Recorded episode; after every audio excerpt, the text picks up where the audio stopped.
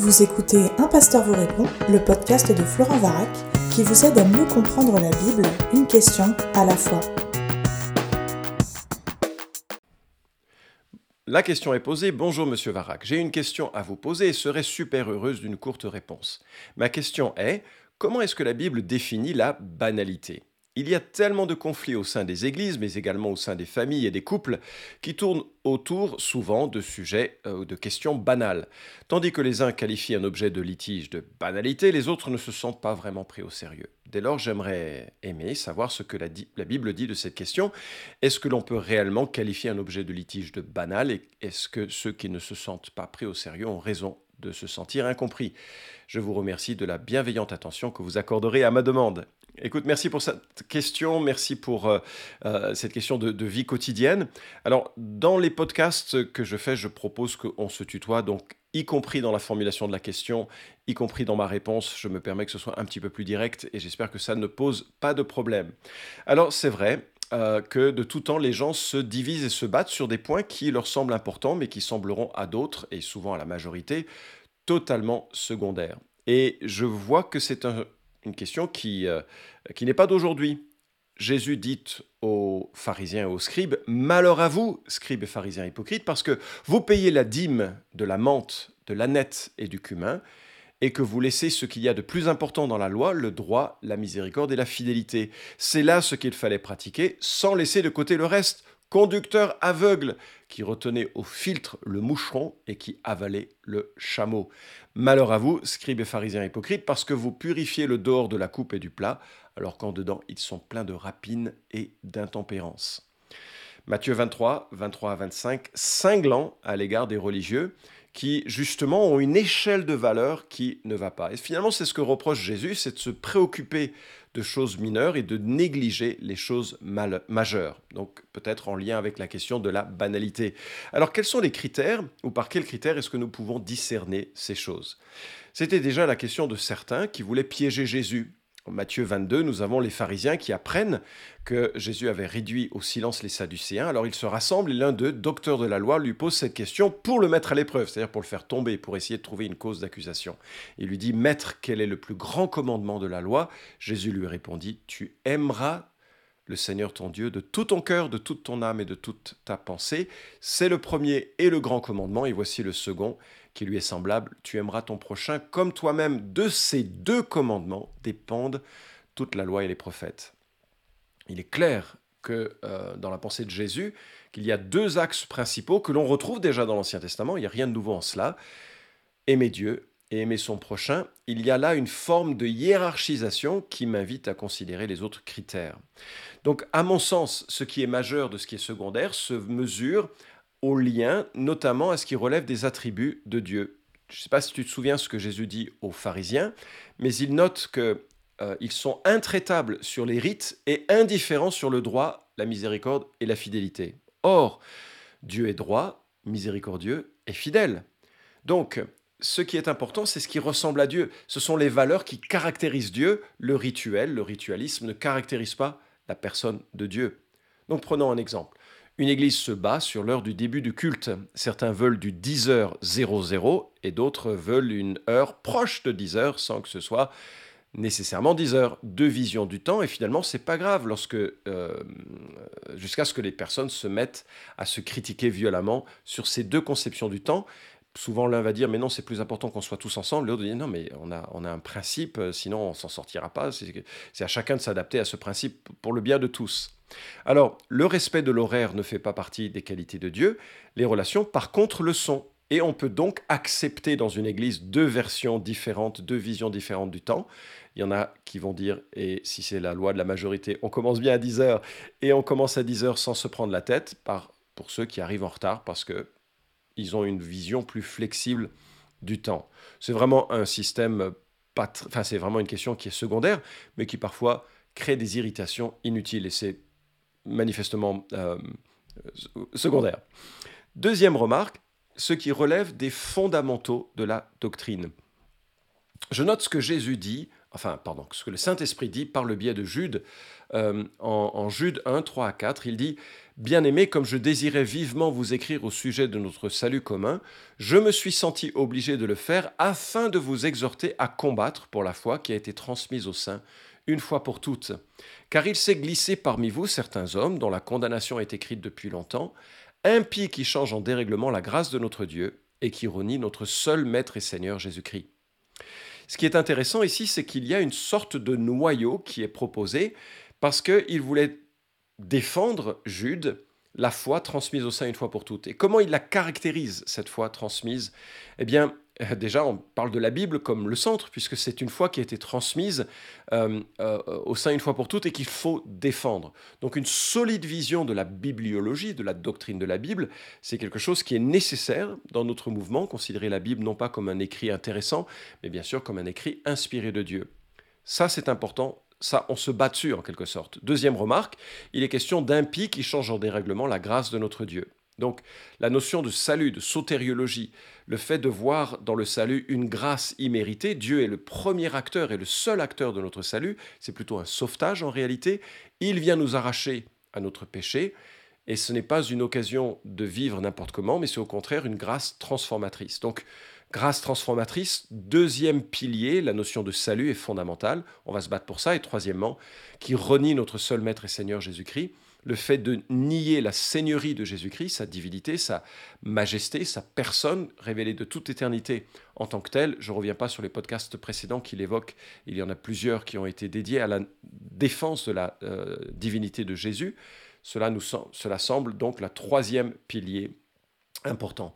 Et en fait, c'est intéressant que tu poses la question parce que je viens d'une église euh, qui s'appelle en, France euh, euh, l'association Caris ou l'Alliance Caris, Caris France, pardon, décidément, Caris France, et, cette union d'églises qui est très petite en France, hein, on a, on a 6-7 églises, c'est pas énorme, elle vient de 300 ans d'histoire. Elle est née en 1708 en Allemagne et euh, c'était des, fermiers allemands qui avaient lu le Nouveau Testament, un petit peu le, début de l'histoire de l'Église et qui étaient convaincus qu'ils devaient à la fois vivre une vie de piété personnelle avec la nouvelle naissance, avec une relation à Dieu, mais une Église aussi structurée avec euh, le baptême, euh, la pratique des ordonnances et tout ça ce mouvement a été persécuté au point qu'ils ont choisi de partir aux États-Unis euh, dans l'ensemble. C'est, je crois, le seul mouvement qui est parti en un bloc. 2000 personnes ont fait le voyage vers les États-Unis, sont devenus des fermiers et des gens un petit peu fermés, c'est le moins qu'on puisse dire.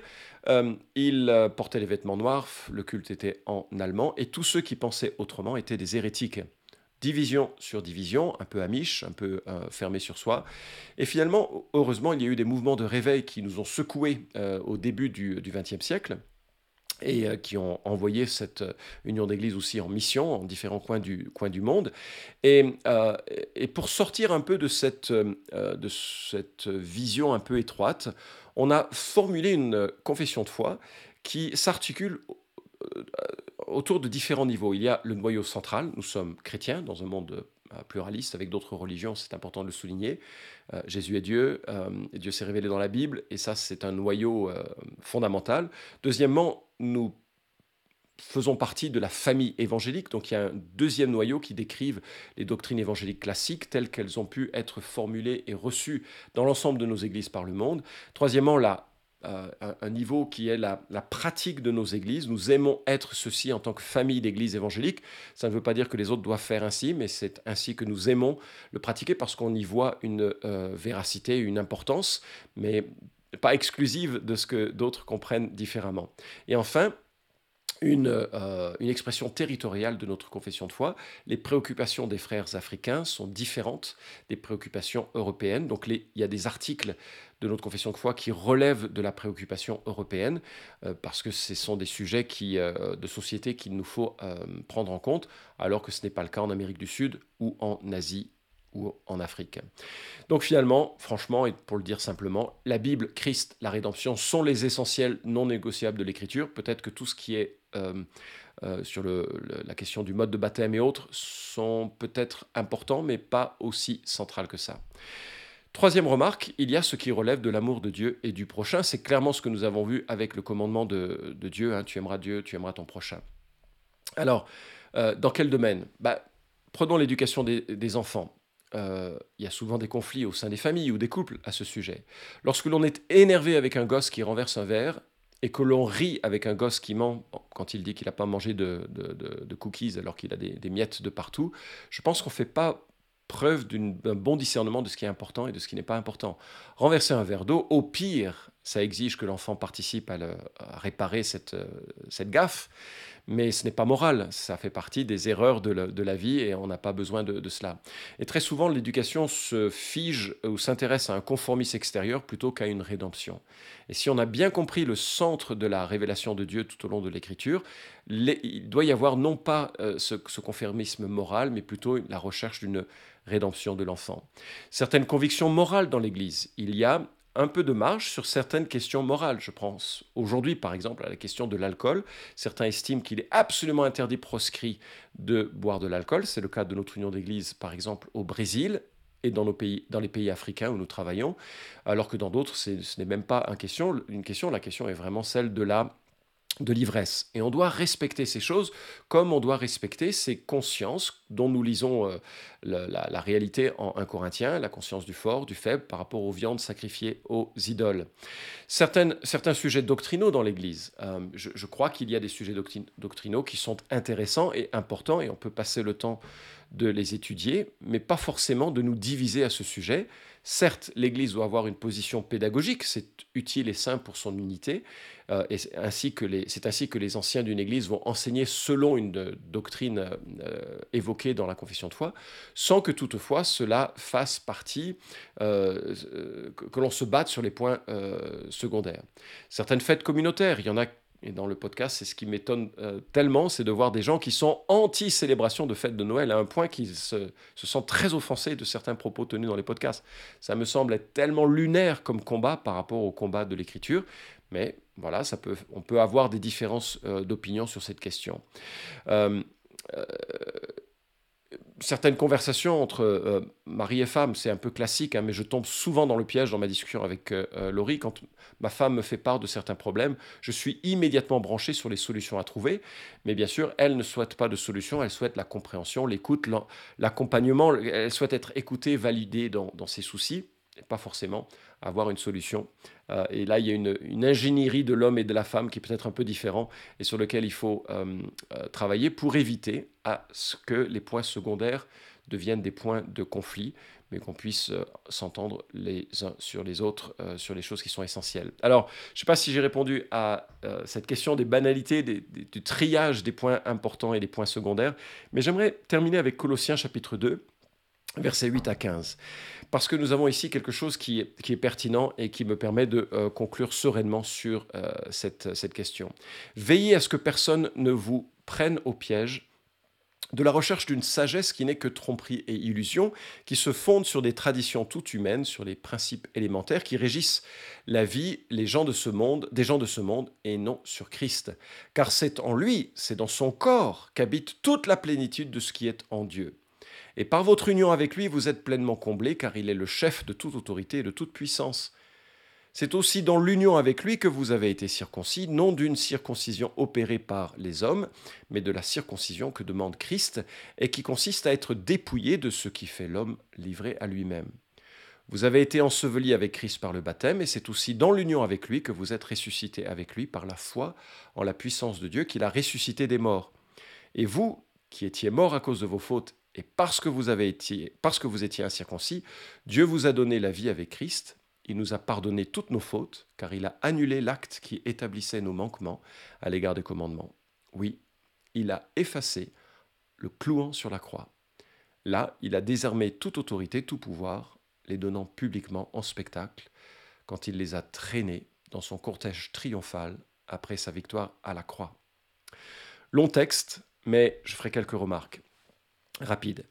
Premièrement, il y a un piège à chercher de la sagesse dans ce qui est secondaire. Il y a des gens qui excellent en cela. Ils s'intéressent à tous les complots du monde. Ils s'intéressent à, euh, à l'astrologie, même à une forme d'astrologie chrétienne, pour essayer de comprendre les rouages de la vie. Ils mettent en avant des rites, ils mettent en avant des circoncisions, ils mettent en avant des choses qui permettraient à l'homme d'être au-delà de ce qu'il est. Or, l'apôtre Paul souligne que nous avons tout pleinement en Jésus-Christ. Nous avons tout pleinement en Jésus-Christ au point qu'on n'a évidemment pas besoin de circoncision supplémentaire, mais on n'a évidemment pas besoin de ou sagesse supplémentaire. Nous avons besoin de développer notre intimité avec Jésus. C'est lui qui est au centre. Et ce n'est possible que lorsque l'on réalise les deux choses qu'il a faites, qui sont évoquées euh, à la fin de ce texte.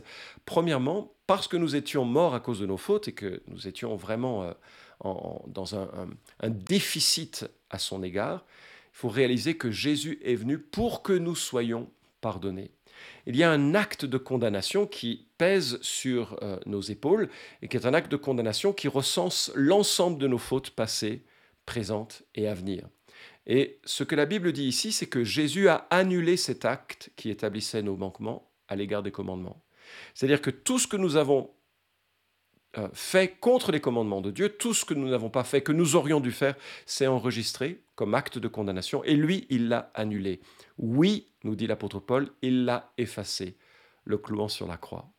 Alors j'espère que ça, ça devient central. La question du pardon, la question de la grâce qui est en Jésus-Christ, qui fait aussi que l'on peut regarder les frères et les sœurs qui ont des manies bizarres avec grâce et bienveillance. Lui a effacé nos fautes, nous devons être bienveillants à l'égard de ceux qui peut-être n'ont pas encore tout compris sur ces éléments essentiels. Deuxièmement, il a désarmé toute autorité et tout pouvoir, les donnant publiquement en spectacle. C'est-à-dire que quand Christ est mort sur la croix, il a écrasé aussi les forces invisibles qui, euh, dans certaines cultures, sont considérées comme les plus effrayantes, que ce soit la crainte des ancêtres ou des esprits, que ce soit la, la crainte des forces du, ciel, prise dans un sens général. Quelles que soient les craintes que nous ayons à propos de ce qui gouverne le monde, la bonne nouvelle, c'est que lui a désarmé toute autorité et tout pouvoir. Il a écrasé le diable quand il est venu mourir sur la croix, et il est capable de nous délivrer de toute chose mauvaise à, à ce sujet. En sorte que nous pouvons venir à Christ, être renouvelés par son pardon, vivre une véritable nouvelle naissance, alors que nous nous repentons dans la foi, dans la conscience que Christ est mort pour nos péchés et nous voulons vivre de manière différemment, différente. C'est ça la repentance. Et, euh, dans la foi que Christ est suffisant pour nous pardonner toutes choses. Alors j'espère que c'est ton expérience, j'espère que c'est l'expérience de ceux qui sont euh, autour de toi. J'espère surtout que c'est ça le sujet de discussion centrale, la rédemption, plutôt que tous les sujets secondaires qui souvent nous divisent pour des raisons euh, puériles euh, banal, comme tu peux le dire dans, dans, la question, alors que nous devrions être euh, d'abord passionnés par la personne de Christ, par l'Écriture et par le salut qu'il nous propose en Jésus. Cet épisode vous a édifié? Alors merci de le liker ou de le partager pour que d'autres puissent en profiter. Pensez aussi à vous abonner à la chaîne d'un pasteur vous répond pour ne manquer aucun des prochains épisodes. Enfin, si vous avez une question à poser à Florent Varac, écrivez-lui directement sur contact@toutpoursagloire.com.